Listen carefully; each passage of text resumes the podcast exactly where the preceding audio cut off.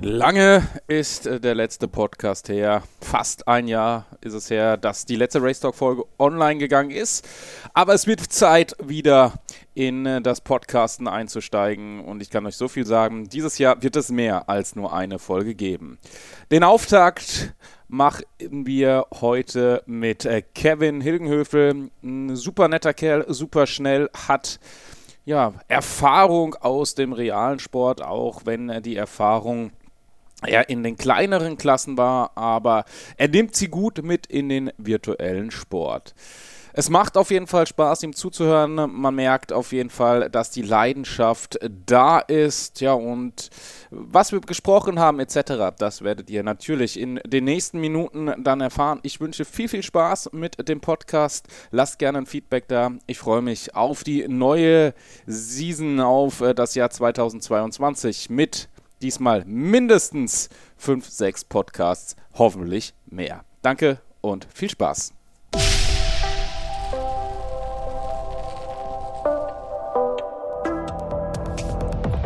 Herzlich willkommen zu Race Talk, deinem Podcast rund um Simracing und Motorsport.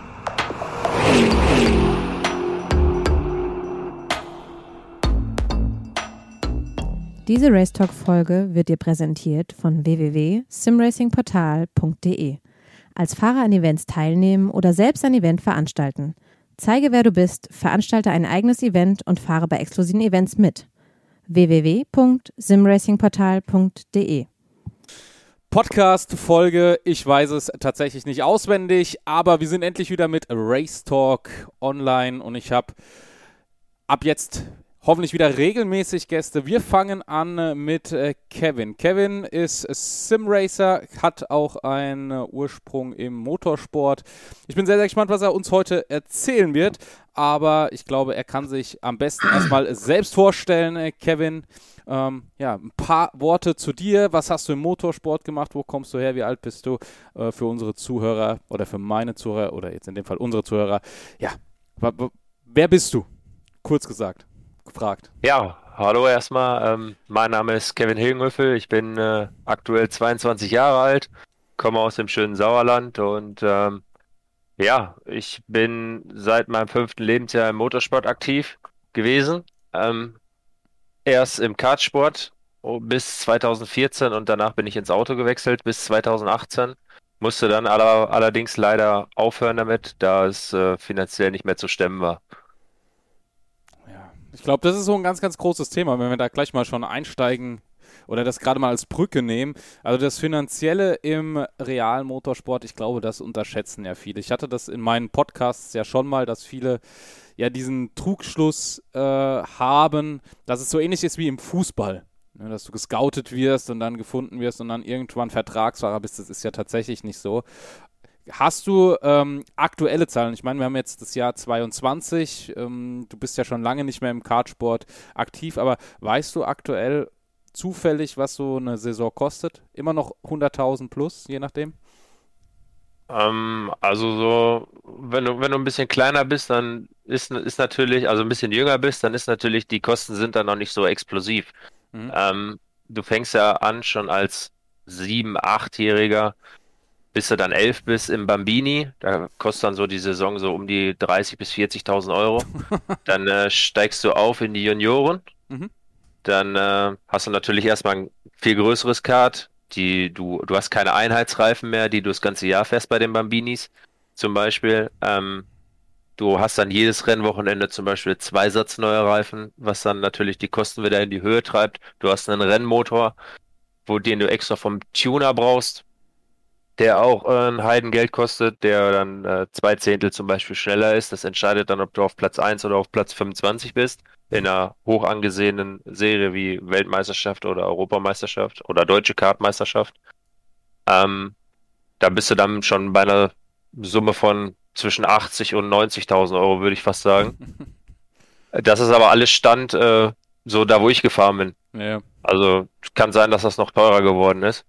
Ähm, ja, und dann geht's ins Auto und da gehen die Kosten dann erst richtig los. ja, äh, kann ich mir dann auch gut vorstellen. gerade ähm, dann jetzt auch das Thema Sim Racing, was ja auch ein großer Teil des Podcasts ist, äh, wahrscheinlich auch eine gute Ergänzung, Alternative, nicht ganz so teuer. Wann hast du damit eigentlich angefangen, wenn du äh, schon so jung ins Fahrzeug gestiegen bist, in, ins Kart? Wann, wann hast du den ersten Berührungspunkt denn mit dem virtuellen Motorsport gehabt? Tatsächlich erst ziemlich spät. Ähm, ich hatte vorher einen Playseat, aber nur um äh, über R-Faktor und über den PC von meinem Vater, den Arbeits-PC, der verdammt schlecht ist, ähm, die Strecken kennenzulernen. Mhm. Ja, ähm, richtig, wirklich richtig angefangen habe ich damit, wo ich aufgehört habe mit dem Rennsport. Also 2018. Genau, Ende 2018, Anfang 2019. Ja, aber du hast ja 2018 auch noch ein bisschen was äh, gewonnen, auch das können wir nochmal mitnehmen, äh, wenn wir jetzt noch beim Motorsport bleiben. Ich weiß, wir springen gerade ein bisschen, aber es war ja eine lange Zeit jetzt kein Podcast. Ich muss auch wieder reinkommen. Ähm, du hast einiges äh, gewonnen. Du hast mir eben noch im Vorgespräch erzählt, du hast einen ganz kuriosen äh, Meisterschaftssieg dir erfahren. 2000 und jetzt habe ich äh, 17 war das auf dem Lausitzring bei der Endurance Series NES 4 Stunden 500 Kilometer. Erzähl da nochmal drüber. Ja, richtig. Das war eine Langstreckenserie, 500 Kilometer Rennen, hm. ähm, ging über vier Stunden, wie du schon richtig gesagt hast.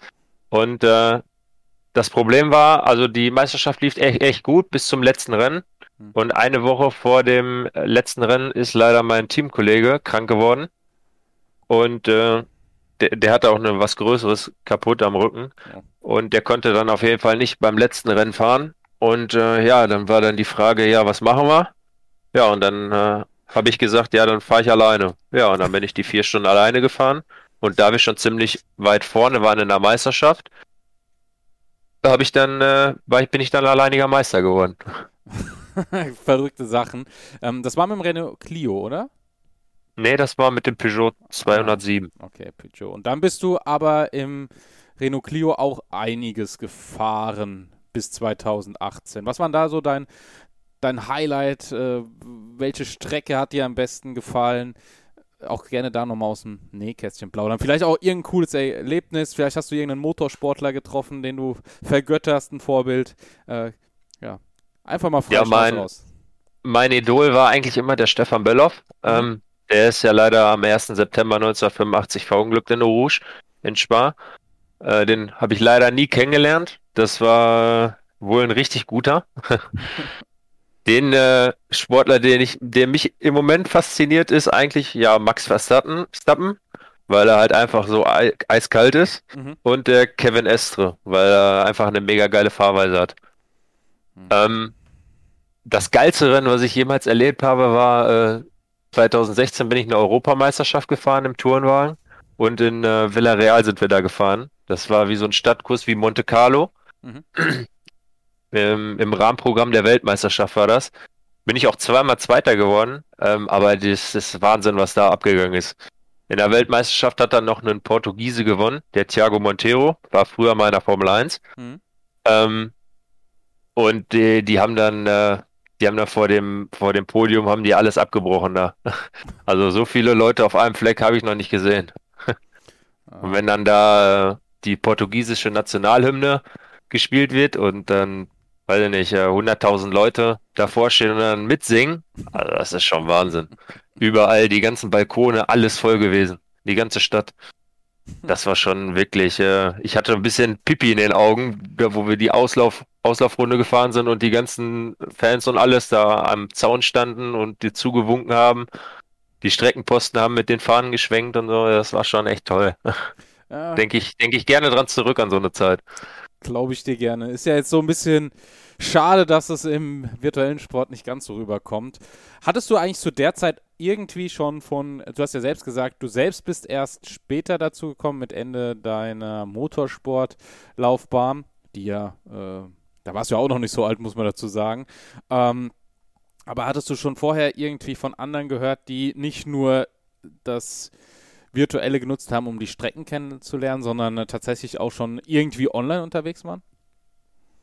Ähm, schwierig. Ich war so, also wenn du, wenn du sowas betreibst wie Motorsport, dann bist du so ein bisschen in deinem eigenen Tunnel. Mhm. Ähm, da hast du nicht so viel Zeit, so links und rechts zu gucken, noch was, was gibt's denn da noch so für Alternativen.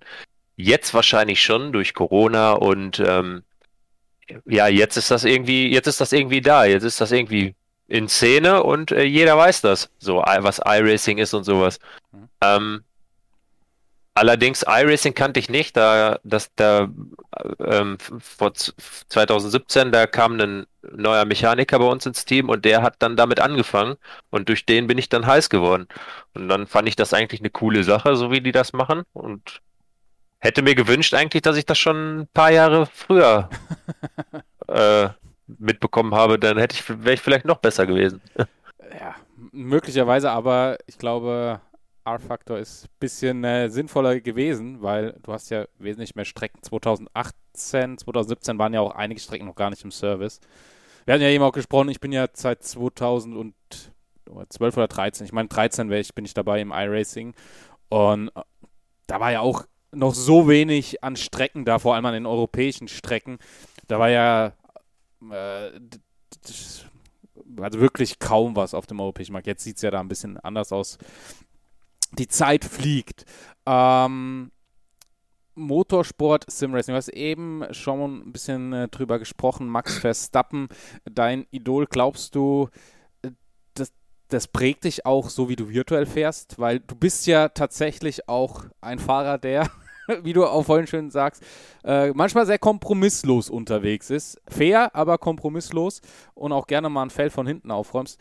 Äh, Nochmal zurück zur Ausgangsfrage. Glaubst du, äh, das prägt dich auch virtuell, dieser Fahrstil von Max Verstappen? Ja, bestimmt. Ähm, allerdings habe ich immer den Vorteil, ich habe das Ganze in, in echt gemacht. Ich weiß, wie sich die Leute verhalten, okay, im Simracing ist das noch ein bisschen was anderes, weil dann sind da Leute, die haben vielleicht nicht so viel Erfahrung. Da muss man dann immer ein bisschen mit rechnen. Ähm, aber im Endeffekt, wie man zum Beispiel einen auskontert in einem, in einem Zweikampf oder die Tücken und Tricks, wie man, also, also meine, von mir eine Stärke ist auf jeden Fall der Zweikampf, mhm. eins gegen eins. Mhm. Und äh, egal ob verteidigen oder angreifen. Ähm, da bin ich immer in Serien gefahren, zum Beispiel, wo es ziemlich eng war.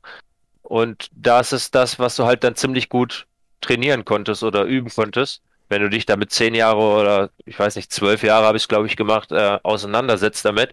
Irgendwann hast du das drinne. Mhm. Und da bin ich äh, mit Sicherheit ein paar Leuten bei iRacing voraus. Würde ich mal so sagen.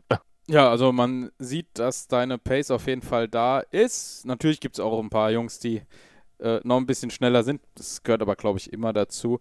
Aber wenn man so, wie gesagt, nochmal äh, diesen Recap macht, zurückblickt auf viele Rennen, die ich auch mit dir kommentieren durfte, oder in denen du gefahren bist, nicht mit dir, sondern in denen du unterwegs warst, hast du ja oft das Feld aufgeräumt. Äh, was ist denn so ein Tipp? Was würdest du Anfängern oder fortgeschrittenen Simracern mitgeben, eben Zweikampfverhalten?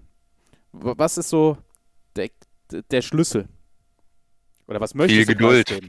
Viel Geduld auf jeden Fall. Ähm, ja, es ist nicht mit der Brechstange zu versuchen, weil ähm, ja, je nachdem, das Rennen ist lang, du hast Zeit, dir die Leute zurechtzulegen. Du, es ist immer scheiße, wenn du einen raus, wenn es knallt, weil ja, dann bist du immer der Boomer, sozusagen. Er schiebt alles auf dich und du schiebst alles auf ihn. Ja, ja, mein Gott. Passiert manchmal, ne? Ganz klar, es passieren auch Fehler. Ist mir auch schon oft passiert. Ähm, aber gut, Wer nicht gewagt, der nicht gewinnt, ne? so ist es. Also Geduld mitbringen. Ähm, ein Key Fact. Glaubst du, das ist auch was, was die neuen Simracer wirklich ganz bewusst sich vornehmen müssen? Ja, auf jeden Fall. Ich habe äh, letztens war hier das 12-Stunden-Special-Event von iRacing. Da habe ich den Max Verstappen beobachtet in seinem Stream. Das ist schon Wahnsinn, wie ruhig der in seinem Rig sitzt, ohne irgendwas zu verziehen, ohne sich aufzuregen oder sonst was. Das fand ich schon, fand ich schon cool. Wünsche ich mir auch manchmal bei mir. Wie stehst du denn äh, zum Thema Mentaltraining, wenn wir da schon sind? Ich weiß, es ist jetzt wieder ein kleiner Sprung. Man mag es mir verzeihen, wie gesagt. Seit, wir haben vorhin geguckt, ein Jahr kein Podcast, du darfst jetzt der erste Podcast-Gast sein. Ähm, deshalb, die Zuhörer werden es mir auch verzeihen. Ja, zum Mentaltraining. Ich denke mal, das ist auch ziemlich wichtig, ähm, vor allem in der heutigen Generation. Früher war es wahrscheinlich nicht ganz so wichtig. Ähm, hier James Hunt zum Beispiel, der hat dann noch geraucht und sowas. Ja. da wurde da nicht so Wert drauf gelegt. Da wurde sich dann einfach reingesetzt und gefahren. Ähm, aber ich denke, heut, heutzutage ist das auf jeden Fall eine, eine wichtige Sache. Selbst auch irgendeinen Mentalcoach oder irgend, sagen wir mal, irgendeinen Coach, den du zumindest online verfolgst und davon Tipps umsetzt? Nee. Nein. Aktuell nicht, nee. Okay. Ich hatte früher tatsächlich auch selber keinen Coach. Okay. Einen Physio hatte ich, das war das Einzige. Glaubst du, das wird sich im virtuellen noch mehr durchsetzen? Ich weiß nicht, wie du auf den Social Media Kanälen unterwegs bist. Da gibt es ja zum Beispiel auf Facebook jemand, der sehr, sehr aktiv Werbung für Mentaltraining macht oder was heißt äh, nicht aktiv, sondern aggressive Werbung, sagen wir es mal so, äh, gefühlt eine Zeit lang jeden Tag in diversen Gruppen das gepostet. Ähm, Na, ja. tatsächlich äh, gar nicht eigentlich, weil äh, also Simracing ist schon ziemlich real. Realis vom Realismus ist das schon ziemlich nah dran, mhm. was du da alles mitmachen kannst mit einem Motion Rig und so. Ähm, ich habe einen Bekannten, der baut diese Motion Rigs und das ist schon verdammt, verdammt gut, wenn du mit einer VR-Brille da drin sitzt. Das fühlt sich schon an wie echt. Also, ähm, was dir halt so ein bisschen fehlt, sind halt die Fliehkräfte, ne? Ja. Aber sonst ist das eigentlich eins zu eins. Was, ähm, es kommt immer darauf an, wie du es wie du's machen möchtest. Mhm. Bei mir ist zum Beispiel immer ein, ein Riesenproblem Zeit, weil ich habe auch eine Familie und einen Hund. Ähm, und immer noch meine Arbeit, der ich äh, nachgehen muss. Und äh, ja, im Schichtbetrieb ist das natürlich auch nicht so äh, hilfreich, dann Simulator noch zu fahren. Aber man macht es ja trotzdem, weil es auch, äh, weil du auch nette, nette Leute hast in deinem Team und mit, dich gerne abends mal mit denen hinsetzt und ein paar Runden drehst. Mhm. Ähm, es ist immer die Frage, wie du es machen möchtest. Möchtest du es jetzt richtig professionell machen? Dann kann man sich natürlich überlegen, ob man sich so einen Mental Coach dazu nimmt. Ähm, oder sagt man sich, ja, ähm, der Grundspeed zum Beispiel ist bei mir da, ich brauche nicht viel Training. Ich setze mich da rein und das Ding läuft. oder es läuft nicht. Je nachdem. Ähm, ja. Oder macht man das halt einfach nur aus Fun und weil es mit den Leuten Spaß macht, abends mal eine Runde zu drehen. Ne? Natürlich ist so, wenn zum Beispiel jetzt so 24 Stunden Rennen vor der Tür steht, dann kreiert man da auch viel für. Aber danach sitzt man dann wahrscheinlich äh, mal vielleicht zwei Wochen nicht mehr im, im Rig, ja. wenn man es nur aus Hobby macht. Und bei mir ist es ganz klar einfach nur ein Hobby, weil ich hab, kann einfach mehr Zeit nicht aufbringen. Ambitionen, also äh, wenn, wenn die Möglichkeit da wäre, das Ganze mehr zu betreiben, sicherlich ja, aber aktuell unwahrscheinlich. Habe ich es richtig zusammengefasst? Ja, genau. Okay. Also wenn jetzt äh, Max Verstappen das Ganze mitbekommt, beziehungsweise die deutschsprachigen Redline-Piloten das mitbekommen, ähm, einen relativ guten Fahrer haben wollen, dann wissen sie ja Bescheid, wen sie da kontaktieren dürfen. Ich bin gerne dabei. Von dem kann man mit Sicherheit noch was lernen. so ist es. Ähm, eben hatte ich tatsächlich noch eine Frage, die ist jetzt vor lauter Max Verstappen wieder mir entflogen. Vorbereitung hattest du, das war der Stichpunkt. Setup-Bau. Ja, ist jetzt auch schon wieder äh, ein Thema. Sim-Racing, Setup ja, nein, äh, fahren, schnell sein, aber Setup keine Ahnung. Glaubst du, es ist ein Vorteil, wenn du aus dem realen Sport da Erfahrung mitbringst oder hat sich das mittlerweile auch erübrigt, weil die Sim-Racer einfach teils solche Spezies sind, versuchen wir es mal so zu formulieren, dass das keinen Unterschied mehr macht. Hm, teils, teils würde ich sagen. Also es ist natürlich schon mal gut, wenn du eine Grundkenntnis hast, wie das Auto funktioniert, ähm, an welchen Schräubchen du drehen musst. Mhm. Aber ich denke mal, die extremen Simracer werden wahrscheinlich besser sein, als wenn jemand äh, aus dem direkten Motorsport, Motorsport kommt. Okay, bei Verstappen und Benecke, äh, ich glaube, die tun sie nicht viel. Aber ich meine jetzt so im Groben. Ähm, ja, aber wie gesagt, ähm, die, die, diejenigen, die das dann als professionell betreiben im, im Simulator, die haben natürlich das Know-how-Wissen davon und wissen genau, was sie tun. Ich denke mal, die werden immer noch im, im Vorteil sein. Tatsächlich.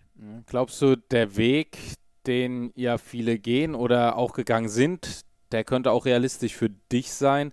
Ähm, sprich, vom Realen ins Virtuelle und dann wieder zurück ins Reale ist ja zum Beispiel Tim Heinemann geglückt, ähm, der ja auch aus dem Kartsport kam, dann eine Zeit lang überhaupt das Budget nicht hatte und darüber dann über Simracing wieder sich ins reale Fahrzeug gefahren hat?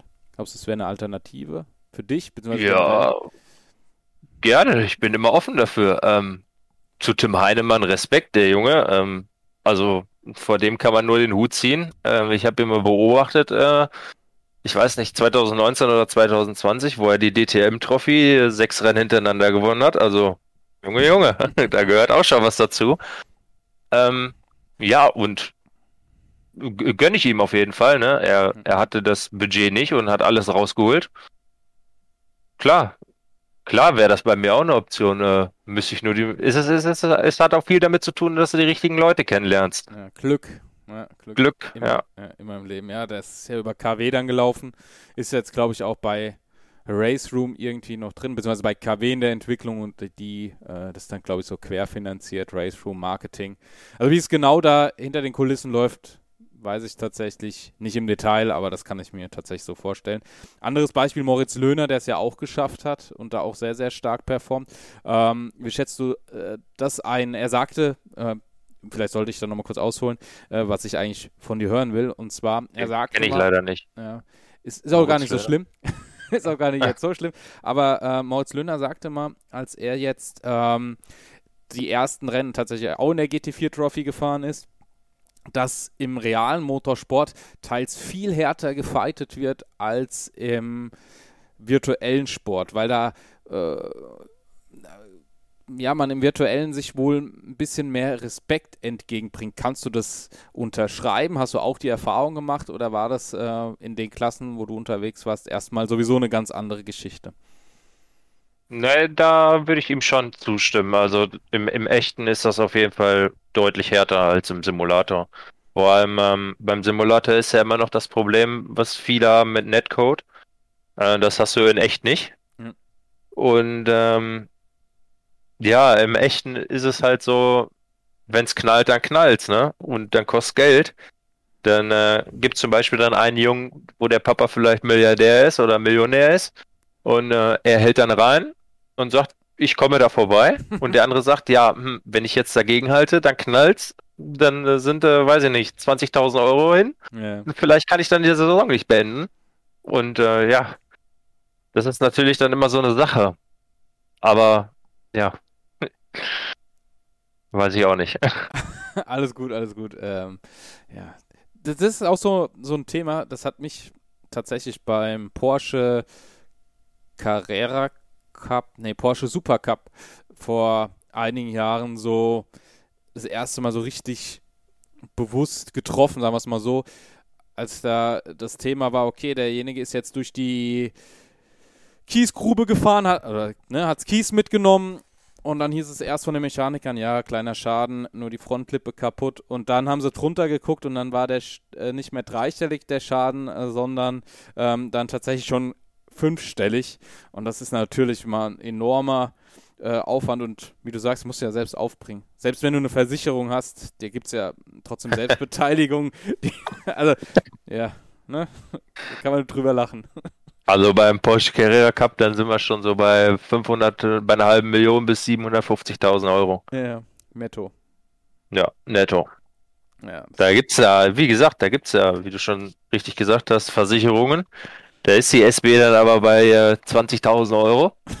Du bezahlst 7.500 Euro für die Versicherung. Dann ja. sind wir schon bei 27,5. So, dann, dann musst du aber auch 27.500 Euro erstmal kaputt fahren oder darüber. ja.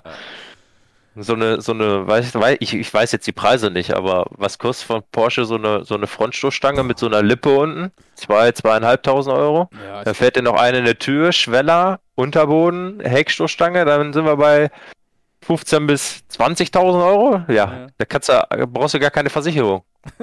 yeah. Wenn du das Auto allerdings aufs Dach legst und dich fünfmal überschlägst und das komplett Kernschrott ist, Tonne auf und rein, dann äh, hast du natürlich 350.000 Euro versenkt. Dann äh, bist du natürlich glücklich, wenn du 27.500 Euro bezahlst. die, diese Thematik äh, für den Motorsport Geld zahlen oder im Simracing Geld verdienen, jetzt ähm, jüngst, äh, geht es ja immer mehr in die Richtung, dass tatsächlich da auch Preisgelder ausgeschüttet werden. Wie, wie siehst du das? Ähm, glaubst du, das wird langfristig vielleicht den einen oder anderen tatsächlich die Entscheidung abnehmen, also von denjenigen, die im virtuellen unterwegs sind und sagen, hey, da kann ich Kohle verdienen ähm, und kann sogar Kohle gewinnen zusätzlich im Vergleich zum realen Motorsport, wo ich halt eher das Geld ausgeben muss. Und glaubst du, da, da, da werden sich mehr dann für den virtuellen Bereich entscheiden oder ist das tatsächlich 50-50? Also das Geld, was du erstmal mitbringen musst, um im Motorsport Fuß zu fassen, ich denke, das haben viele nicht. Du musst das Geld ja überhaben, weil du musst ja auch noch leben irgendwie. Nebenbei. Ja. Und äh, ich habe meinen Vater immer beneidet, weil äh, wir haben ja ein Sportauto, ein Sportwagen zu Hause mhm. und äh, ein Haus, ganz normal. Mhm. Und er hat gesagt, der Haus und Auto wird nie verkauft. Wenn wir was über haben, das investieren wir in dich. Mhm. Soweit wie das, wie es möglich ist. Ich hatte immer ein paar gute Sponsoren um, um mich rum, auch einer, der richtig viel Geld bezahlt hat. Ähm, aber im Großen und Ganzen ist es zu wenig gewesen. Und das war auch schon eine dreistellige davor. Also ja. eine sechsstellige Summe. Ja, kann ich mir vorstellen. Und ähm, ja, und von dem, von dem Gedanken, Werksfahrer zu werden irgendwo, irgendwie, und damit Geld zu verdienen, davon kann man sich eigentlich ganz schnell verabschieden, weil das ist, äh, sind von, keine Ahnung, einer Million Fahrer, die es gibt, vielleicht Dreistellig. 100? Ja. 100? Maximal. 100 maximal. Ja, würde ich auch sagen. Ähm, mein, mein, mein Ziel war es immer, nicht direkt Geld zu verdienen, sondern irgendwo mal umsonst zu fahren. Mhm. Umsonst zu fahren oder, oder Testfahrer oder so, sowas wie der Christian Menzel macht, äh, hier bei ähm, Grip oder Automotorsport. Irgendwie sowas, so Fahrzeuge testen und, oder ja, neue Sachen vorzustellen oder zu testen, ja. Mhm. Da, sowas, sowas war halt immer mein Ziel. Wenn ich da, wenn ich irgendwo Werksfahrer geworden wäre, hätte ich natürlich auch genommen. Aber ich denke mal, zu deiner Frage zurückzukommen, äh, ich denke, viele werden sich auf jeden Fall für Simracing entscheiden, weil es halt nicht ganz so kostenintensiv ist. Ähm, du, du gibst zum Beispiel 20.000 Euro für dieses ganze Equipment aus, du hast es aber da stehen. Das heißt, du kannst, du kannst fünf Jahre damit fahren und verkaufst es wieder für 15.000 Euro. Oder für 10, je nachdem. Aber du hast halt immer noch einen Gegenwert davon. Und beim Motorsport ist leider Gottes so, wenn du was kaufst oder was bezahlst und dann da fährst, ist Geld weg. Wie siehst du diesen Punkt, ähm, dass jetzt politisch äh, nochmal angehauchten grüner Motorsport, Simracing, auch wenn wir da wissen, dass der so grün wie ja manch einer gerne das Ganze hätte, so grün natürlich auch nicht ist, weil Internet und sowas, wenn man da ganz ehrlich ist, braucht ja auch ein bisschen. Ähm, aber wie siehst du diese Argumentation? Wird es langfristig auch nochmal ein größeres Thema werden? Persönliche Meinung von dir? Also meine persönliche Meinung ist, ähm, ich habe zum richtigen Zeitpunkt eigentlich aufgehört, weil äh, der Motorsport meiner Meinung nach kaputt geht. Mhm. Ähm, ich bin überhaupt kein Freund von Grün. ähm, ja, schwierig zu sagen. Es kann ja nicht sein, dass zum Beispiel die Formel E, da, da rege ich mich jedes Mal drüber auf, in der Formel E äh, alle mit ihren Elektroautos und die werden geladen und im, im Fahrerlager laufen die Dieselaggregate, ja. damit die, damit die Akkus geladen werden. Weiß ich nicht, dann fehlt der Sound, dann, dann sind das nur so Stadtkurse. Also ich finde es ziemlich uninteressant. Ich habe mir zwei, drei Rennen davon angeguckt. Meine Welt ist es nicht. Mhm. Tatsächlich. Ja, ich bin da anders groß geworden, ja, noch gibt, mit. Gibt jetzt auch diese E-Rallies, da ist ja, soweit ich weiß, äh, das ähnliche Thema, dass die, oder auch bei der EGP, oder wie die heißt, gibt es auch mit Motorrädern, dass die da ja aus speziell gekühlt werden müssen und sowas, die Ladestation, je nachdem, was da ist. Aber das ist ja alles gar nicht so, so einfach. Wobei. Wovon ich tatsächlich, äh, wobei ich was gut finde, was ja. äh, die Formel 1 hat das jetzt auch geplant. Ich glaube, der Porsche Carrera Cup, der hat das jetzt. Die wollen äh, mit, ach, äh, hilf mir mal eben auf den Namen zu kommen. Die wollen mit so einem biologischen Sprit fahren ja. oder so? Ja, ja, so E-Fuel ja. oder so. Ich weiß, weiß, was du meinst, ja. Synthetischer Kraftstoff. Genau, synthetischer Kraftstoff, genau. Das, Davon, davon, das wäre natürlich toll, wenn, wenn man sowas entwickeln könnte. Oder wenn es sowas gibt. Ja, würde für uns im Straßenverkehr vielleicht dann auch nochmal einiges erleichtern oder vergünstigen. Auf jeden Fall. Hoffentlich. ähm, ja, aber nochmal kurz äh, zurückzukommen, was wollte ich denn gerade noch sagen? Ähm, mit diesen ja, Kühlungen und sowas. Also ich bin da auch bei dir. Klar, dass es so grün ist, dieser E, äh, dieses E-Racing, jetzt muss man aufpassen, ne? Dieser, äh, da würde man jetzt ja wieder sagen, Sim-Racing, E-Racing. Ähm, also Formel E, und ähm, alle sonstigen Serien sind so grün, wie sie gerne wären, tatsächlich noch nicht. Ähm, aber ich denke, es ist schon ein interessanter Weg. Was ich halt an diesen E-Fahrzeugen so genial finde, ist natürlich die Beschleunigung. Ähm, das ist halt schon interessant. Auch virtuell merkt man das, muss ich sagen. Es gibt ja ein paar Serien, die mit diesen virtuellen E-Fahrzeugen unterwegs sind.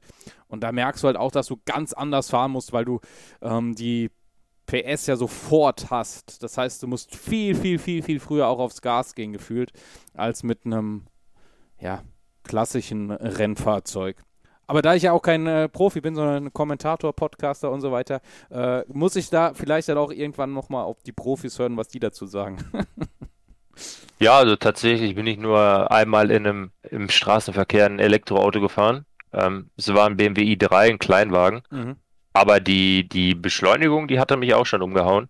Wahnsinn eigentlich, was da rauskommt. Ja. Ähm, aber ja, wie gesagt, ich finde es halt äh, nicht biologisch. nicht grün. Ja. Wechseln wir schnell das Thema, weil da können wir jetzt noch äh, lange drüber diskutieren. Ich bin aber da ähnlicher Meinung wie du. Ähm, es muss was anderes her und so ein synthetischer Kraftstoff, das wäre natürlich das Optimum. Ähm, Simracing. Da bist du ja im Moment sehr, sehr viel unterwegs. Du hast das ja schon gesagt, dass du dich da ähm, früher vorbereitet hast und so weiter. Ähm, wie bereitest du dich denn persönlich auf ein Langstreckenrennen vor? Das ist vielleicht auch nochmal so ein interessanter Punkt, wenn man weiß, du kommst aus dem Motorsport, bist da schon ein bisschen Langstrecke gefahren. Was ist für dich die Vorbereitung? Äh, grillst du vorher? Hast du irgendein Ritual, was du ausübst, bevor du in ein Langstreckenrennen gehst? Reinsetzen, Gas geben. okay. Nein, ähm, ja, natürlich als Team, äh, als Team trainiert man viel zusammen. Man unterhält sich über Setup. Ähm, das Problem ist bei einem, bei einem, ich, ich, ich bin gerne ein Freund davon von den Sprintrennen, weil mhm. du halt wenn du es selber verkackst, hast du es verkackt. Beim, beim, äh, beim Langstreckenrennen ist es halt so, es müssen halt alle Fahrer, die auf dem Auto sitzen, mit dem Setup klarkommen.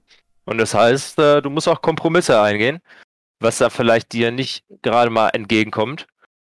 Genauso die anderen. Ähm, ja, und es ist nicht immer leicht, äh, den Mittelweg zu finden. Ja. ja. Was bevorzugst Wie bereite ich mich, wie bereite ich mich, äh, bereite ich mich darauf vor? Ähm, reinsetzen, ähm, ja, mit meinen Kollegen dann mich unterhalten über das Auto, was das macht, mhm. wo vielleicht meine Kollegen auch noch helfen, wo sie vielleicht was besser machen können. Auch ziemlich viel bei uns im Team. Da werden dann immer die Runden rumgeschickt. ähm, ja. ja. Was bevorzugst du? Übersteuern oder untersteuern?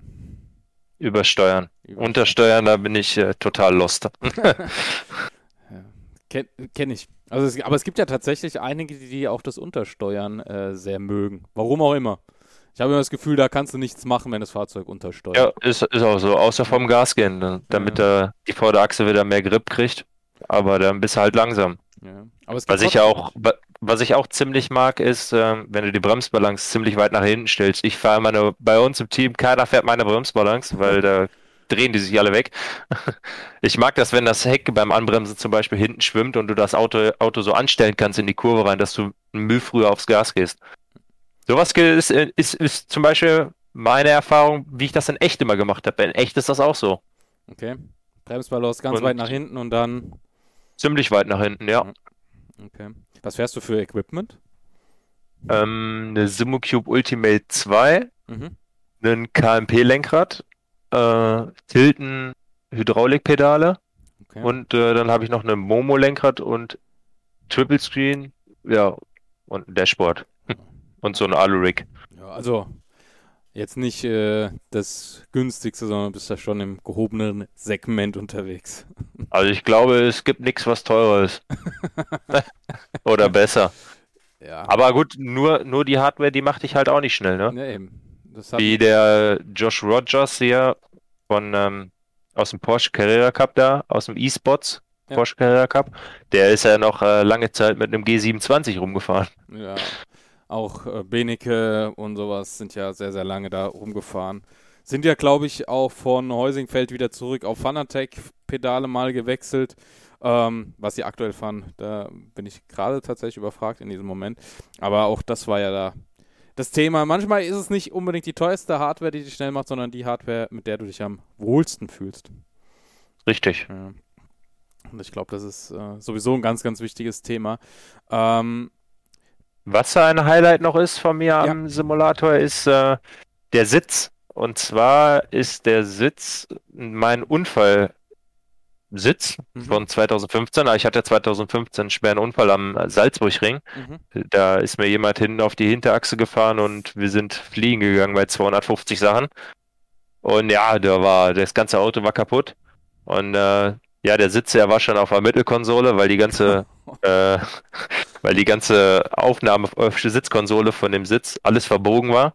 Mhm. Und ja, der Sitz ist, hat da auch ein paar Haarrisse, aber fürs Simracing reicht's noch. Und ich habe mein Team gefragt, ob ich ihn haben darf. Und ja, dann stand er hier die ganze Zeit rum. Wie gesagt, drei Jahre. Mhm. Ja, und dann habe ich mir irgendwann gesagt, irgendwann baue ich mir mal so ein Teil. Ja, und irgendwann war es dann soweit. Ja, sehr, sehr cool. Ähm,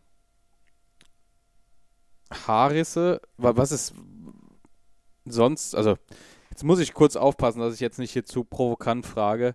Ähm, fragen wir Einfach ganz, raus. Ja, fragen wir ganz anders. ähm, beschreib mal, äh, oder kannst du beschreiben, was in einem vorgeht, wenn du tatsächlich bei so einer Geschwindigkeit fliegen gehst?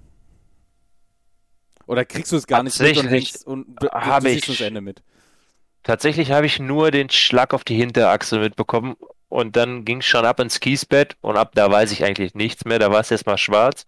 Ähm, und es hat sich unheimlich lang angefühlt, das weiß ich noch. Äh, fast wie eine Minute oder, oder zwei. Okay. Allerdings waren es nur drei oder vier Sekunden. ja, waren, ich war zweimal vorwärts und einmal rückwärts. Mhm. Ähm, ich hatte Gott sei Dank nicht viel, äh, bis auf einen ich konnte meinen Nacken nicht bewegen und ich hatte mega die Kopfschmerzen, bestimmt anderthalb, zwei Wochen. Oh. Ja, und äh, nach zwei Wochen ging es dann auch schon wieder ins Auto an der Burgring. das ist, das ist ziemlich wichtig, wenn du einen ja, schweren Unfall hast, dass du die Angst äh, nicht mitnimmst. Ich war, ich war super, super langsam, war ich da unterwegs erst. Und da musst du dich da ja auch erstmal Stück für Stück wieder rantasten. Ähm, ja, war nicht so leicht. Wie alt warst du da? 16. Ah, okay. Das ist natürlich dann auch nochmal zusätzlich. Ne? Also wenn du älter bist, ein bisschen Erfahrung hast. Ich meine, gerade in dem im jugendlichen Alter macht ja so ein Jahr bis zwei Jahre man ja extrem viel aus. Also zwischen 16 und 18 ist ja auch nochmal auf jeden ein Fall. Riesenschritt. Ja. Ich äh, wünsche mir manchmal, dass ich die Erfahrung so, wo ich so im letzten Jahr war vom, vom Clio Cup, mhm. so die Erfahrung so zwei, drei Jahre davor schon hätte. So was Autofahren und und Cleverness angeht. Weil das heißt ja nicht immer zum Beispiel in einem Rennen, wenn du vor jemandem bist, dass du auch der Schnellere bist. Yeah. Wenn du zum Beispiel eine Lücke hast von anderthalb bis zwei Sekunden nach vorne, du merkst, es geht nicht schneller. Von hinten kommt aber einer, der vielleicht ein schlechtes Qualifying erwischt hat und dann aber nach vorne fährt und der aber fünf, eine halbe Sekunde schneller ist als du, dass du ihn einfach vorbei, vorbei lässt. Und anstatt dich mit ihm zu beschäftigen, fährst du ihm einfach hinterher und du schließt zusammen mit ihm die Lücke. Ja. Weil du es ja natürlich im Windschatten viel einfacher hast. Und ja, und du dann an den anderen dran bist und du dann gucken kannst, dass du da vielleicht noch ein paar Plätze gewinnst. Das, das ist halt so. Sowas, sowas hätte ich gerne gehabt früher. Mit bisschen noch ein bisschen früher. Ja. ja. wenn er attackiert, dann mit durchgehen, ja.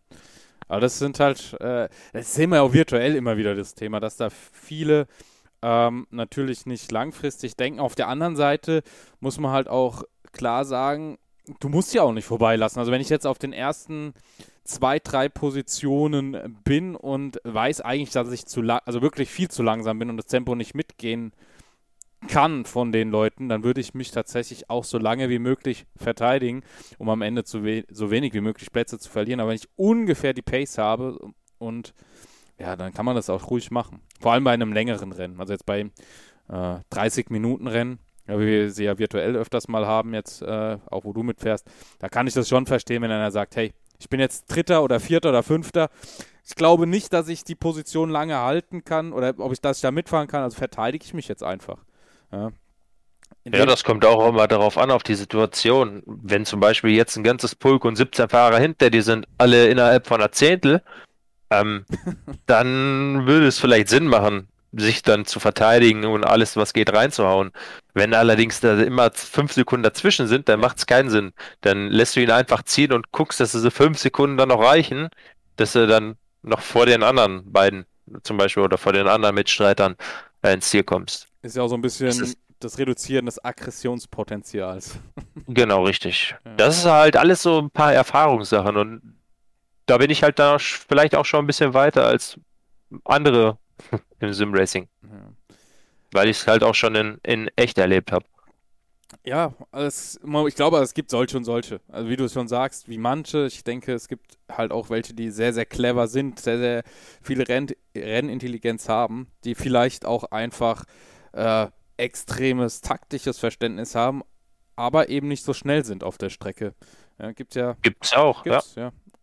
Die fahren dann einfach durch, haben keinen Unfall das Rennen, weil sie nicht so viel Risiko eingegangen sind, kommen aber als Fünfter ins Ziel. Eben. Wo ein anderer vielleicht anderthalb Sekunden, habe ich auch schon gehabt, da habe ich das Auto weggeschmissen in Führung liegend und so ein, so ein Driss.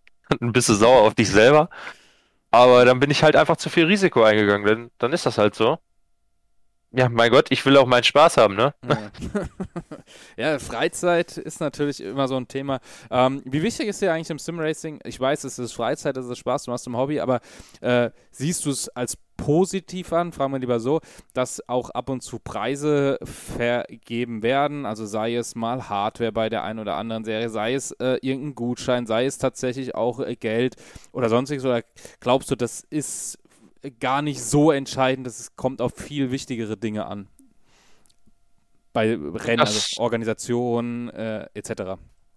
Das kann man so und so sehen. Wenn ähm, natürlich kannst du einfach aus Spaß dich einschreiben, dann trainierst du halt nicht so viel dafür, dann fährst du einfach aus Spaß mit und guckst mal, wo du, wo du, wo du rauskommst. Hm. Ähm, das war ziemlich oft bei dir der Fall im Porsche Cup, hm. da ich eigentlich keine Zeit hatte dafür, weil sich ziemlich viele Termine damit überschnitten haben mit der, mit der Arbeit. Mhm. Allerdings hatte ich irgendwie dann doch jedes Mal frei, was ich dann nicht wusste. Und als ich dann später geguckt habe, bin ich, ich glaube, ein Rennen nur nicht mitgefahren. Hätte ich auch äh, trainieren können, weil es hat echt Spaß gemacht bei dir. Mhm. Ähm, ja, aber natürlich, wenn es Preisgeld gibt, da ist die Motivation natürlich äh, ziemlich auf jeden Fall höher. Ich glaube, für alle im Feld. Ja, und dann wird natürlich auch mehr trainiert und dann sind die Fahrer sicherer und äh, ja. Also glaubst du, machst, das macht schon einen Unterschied, wenn äh, Preisgeld oder wenn Preise. Ich denke, mal, ich denke mal schon, ja. Glaubst du, es wird auch aggressiver gefahren? Oder denkst du, das. Oder was ist dein Gefühl? Ja, die Aggressivität wird auf jeden Fall dann zunehmen, weil jeder würde dann gerne die, was weiß ich, 25, 50 Euro gewinnen. Ne? Ja. kurz, Oder... zur, kurz, zur, Ergänzung, äh, die Serie bei mir, das ist die deutsche Simracing Masters gewesen, äh, simracingportal.de. Wird es übrigens auch eine zweite Season geben, das kann ich jetzt schon mal sagen. Ähm, da sind wir noch an der Planung oder in der Planung. Stand jetzt haben wir den, das kann man glaube ich sagen, wir nehmen am 25.02. auf. Ähm, weil wenn ihr das jetzt hört, äh, kann es natürlich sein, dass die Serie schon voll im Gange ist. Ähm, aber da wird es definitiv eine zweite Serie oder eine zweite Season, nicht zweite Serie, eine zweite Season zu geben. Ähm, Ende März, sehr wahrscheinlich Anfang April das Ganze starten. Ja. Sehr zu empfehlen anzugucken. Dankeschön, Dankeschön. Ja, kurze, knackige Rennen, aber da wird das Format sich auch ändern. Ähm, also wir werden bei kurzen, knackigen Rennen bleiben, aber wahrscheinlich dann das ein oder andere äh, mehr fahren. Also weniger Termine, nicht acht Termine, sondern äh, sechs Termine, dafür wahrscheinlich zwei Rennen am Abend, aber jetzt auch nicht äh, übertrieben lang. Aber das kriegt ihr, wie gesagt, dann alles äh, über Simracing Portal mit. Ähm, einfach drauf. Reverse Grid, das fände ich noch, ich noch was Schönes. Ja. Das, ist, das bringt auch mal Spannung und Würze rein. Auf jeden Fall. Was, was ich ziemlich cool finde, äh, kann ich jetzt auch aus dem Nähkästchen plaudern.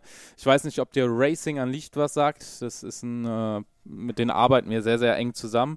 Und die haben ein Format, was ich auch ziemlich cool finde, was die Fahrer sicherlich jetzt erstmal nicht so super finden, aber da geht es auch um ordentlich Preisgeld. Ähm, die werden in der Qualifikation Knockout fahren. Ich weiß nicht, ob du das noch kennst von, ähm, von anderen Serien, virtuellen oder noch früher von Need for Speed. Dass Ach, immer mit Ausscheiden? Genau, der letzte, die letzten beiden einer Runde scheiden dann aus.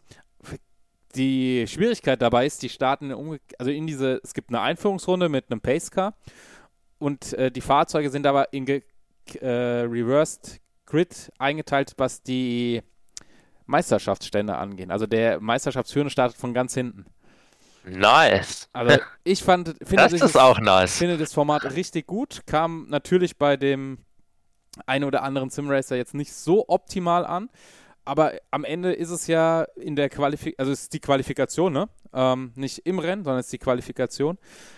Ähm, aber da äh, haben dann viele gesagt, ja, da muss man sich dann durchkämpfen. Wir wissen, auch im Simracing, in der klassischen Qualifikation musst du dich manchmal wirklich durchfighten und durchkämpfen. Ähm, und du musst ja nicht sofort in der ersten Runde auf Platz 1 vorfahren, sondern du musst ja immer nur der drittletzte sein, sozusagen. Um weiter zu Ja, jede Runde, ja. jede Runde immer einen überholen. Genau. Oder zwei. Zwei. ja. Aber ich finde das Format extrem spannend. Bin aber mal gespannt, wie das laufen wird. Ähm, finde, kann ich jetzt auch ganz offen ehrlich sagen, das Konzept sowieso äh, genial, wenn man sagt, okay, wir sind jetzt auf For Formel spezialisiert, ist ja Racing anliegt, ähm, Formelfahrzeuge und wir machen das, was die Formel 1 halt nicht kann. oder nicht schwer umsetzen, ja. Das finde ich halt auch ziemlich cool. Und das ist ja auch so ein bisschen das, was ich verfolge oder was wir verfolgen bei GateQ, ähm, jetzt auch bei der DSRM, zu sagen, okay, ähm, wir müssen nicht immer so lange Rennen fahren. Ne? Also wir, wir können auch ein bisschen kreativ sein und ähm, wie, also dieses Sim-Racing-typische, ne? diese 40 Minuten, 60 Minuten, das geht auch mal äh, kürzer. Also ich wäre ja immer noch dafür für 20 Minuten und 35 Minuten, aber da wissen wir, dass das dann halt doch für den Fahrer an sich dann ein bisschen zu knapp wird. Ja, das stimmt. Aber wie gesagt, im Simracing hast du natürlich alle Möglichkeiten, was du in echt nicht so hast. Ja. Ähm, es gibt zum Beispiel, es gibt ja, äh, jeder hat eine andere Meinung darüber. Viele bei uns im Team sagen, ah, Alone Qualifying ist viel besser als Open Qualifying. Ich bin Freund davon von Open Qualifying, weil du musst ja halt eine freie Runde suchen, ne? Ja. Und äh, es muss halt da auch alles passen. Und wenn du halt mal Windschatten hast, hast du halt mal Windschatten. Dann hast du halt mal die Pole mit drei Zehnteln und der andere hat eine perfekte Runde erwischt, seiner Meinung nach. Und äh, die richtig gut ist, er aber nicht drankommt, weil ihm halt der Windschatten fehlt. Ja. Das gehört auch immer ein bisschen Glück dazu. Ähm, ja, also mir gefällt auf jeden Fall die Sache ziemlich gut, die du da gerade angesprochen hast. Ja, finde ich auch. Mit dem Rennen. Ja, ich finde ich auch. Ja. Die Frage ist nur, äh, ich glaube, in den Serien, die wir haben, kannst du das nur ganz, ganz schwer tatsächlich umsetzen. Ja. Aber theoretisch auch möglich. Also man kann ja sagen, okay, äh, die letzten beiden müssen halt jetzt langsam machen, rausfahren. Ähm, aber dann musst du halt tatsächlich das als Rennen starten. Also sicherlich auch möglich. Ähm, ist jetzt auch keine, also äh, ich kann mir jetzt vorstellen, dass die eine oder andere Serie, die das hier mitbekommt, tatsächlich dieses Format übernehmen wird. Ähm, sollen sie gerne machen. Aber ich bin mir nicht sicher, ob das, äh, ja, also umsetzbar, ja, macht sicherlich auch Laune, aber da brauchst du halt auch die Manpower dazu. Ähm, und ich weiß halt nicht, wie es bei den Fahrern an sich ankommt. Ja, das ist so immer ein bisschen die Drucks. Tja, das ist, äh, wie gesagt, ja, jeder hat eine andere Meinung darüber. Und äh, allen gerecht werden kannst du sowieso nicht. das wissen wir. Es ist tatsächlich so.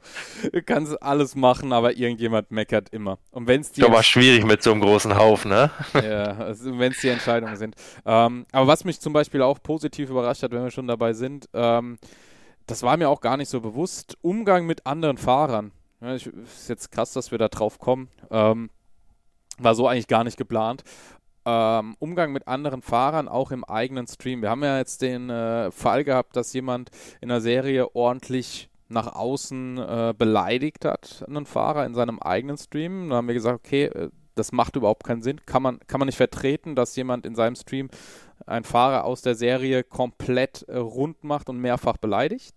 Und den haben wir dann rausgenommen. Also komplett aus äh, allen Serien verbannt, darf nicht mehr fahren. Kam überraschenderweise sogar bei Fahrern oder bei Simracern, die aktuell gar nicht aktiv in irgendeiner Serie fahren, bei uns sehr, sehr positiv an über Discord.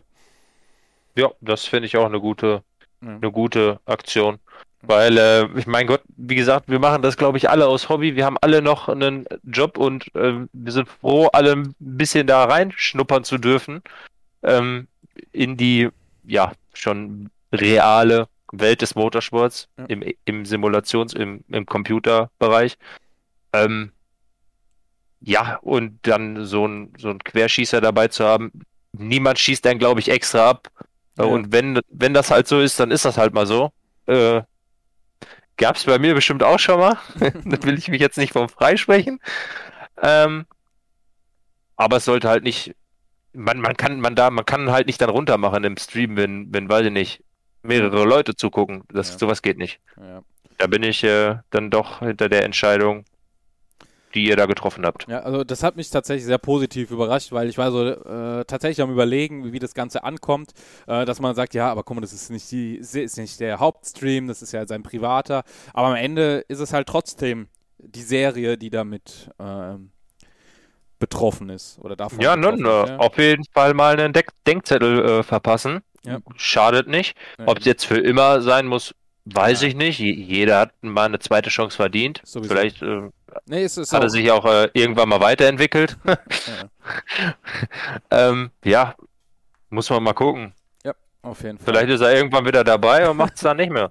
Ja, äh, man, muss, man, man muss dazu sagen, äh, ich kann natürlich auch verstehen, wenn jemand äh, einen abschießt, dass man mal äh, kurz vielleicht ein Wort sagt, was jetzt nicht so äh, nett ist, aber äh, das muss dann wirklich genau in dem Moment passieren, wo man noch das irgendwie rechtfertigen kann, sagen, komm, komm, weil Kurzschlussreaktion.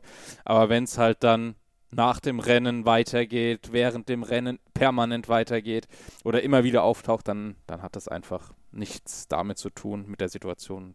Gehört einfach nicht dazu. Es ist ja am Ende Sport und wie du sagst auch Freizeit. Ja. Richtig. Wobei man sagen muss, das gibt es im realen Motorsport ja auch. Ja. Aber da wirst du ja auch rausgeschmissen, wenn es dem Sport schadet. Also es gibt ja boah, Richtig. irgendeinen Paragraph, ich weiß nicht welchen, der das sagt, dass du dann eigentlich auch nicht mehr fahren darfst. Ihr bestes Beispiel war doch das Kartrennen, wo der eine den Spoiler vor das andere Kart geschmissen hat. Ich ja, weiß nicht, ja. ob du das mitbekommen hast. Ja, ja. Der, der darf nie wieder dafür Rennen fahren. Finde ich genau richtig. Also da haben sie gar nicht überhart reagiert oder so. Fand ich, äh, geht gar nicht die Aktion. Ja. So. Kommentarlos. Ja, deshalb sind wir virtuell unterwegs. Da kannst du nur dann, wenn du on-site unterwegs bist, mal Schuhe schmeißen. Ich glaube, das ist auch so eine Story, die kennen die etwas länger im Simracing-Bereich unterwegs seinen äh, eher, ähm, dass da mal so ein Schuh fliegt, weil einer sauer ist, dem anderen hinter, in Richtung Hinterkopf. Ähm, aber oh, dann wird auch mal gebrüllt. Ja, sonst kann aber so viel ja auch nicht passieren. nee. Ja, ja.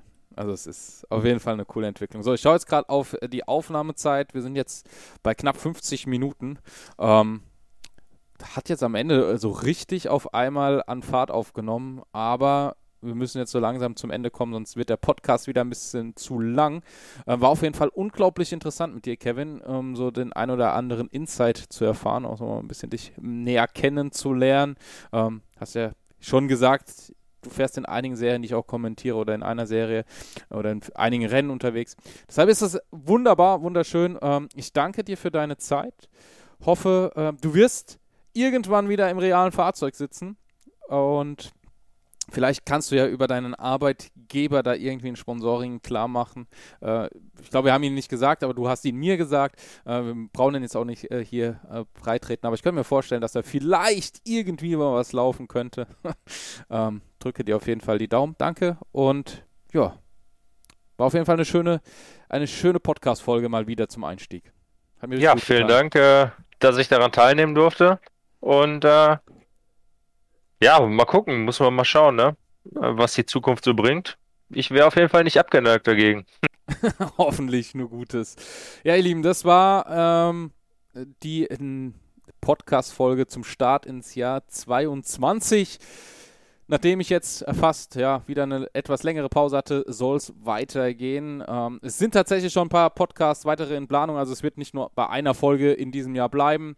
Ähm, mal sehen, ob wir das Ganze im Zwei-Wochen-Rhythmus, im Vier-Wochen-Rhythmus hier online stellen werden. Ich hoffe auf jeden Fall, es hat euch gefallen. Lasst gerne ähm, Feedback da.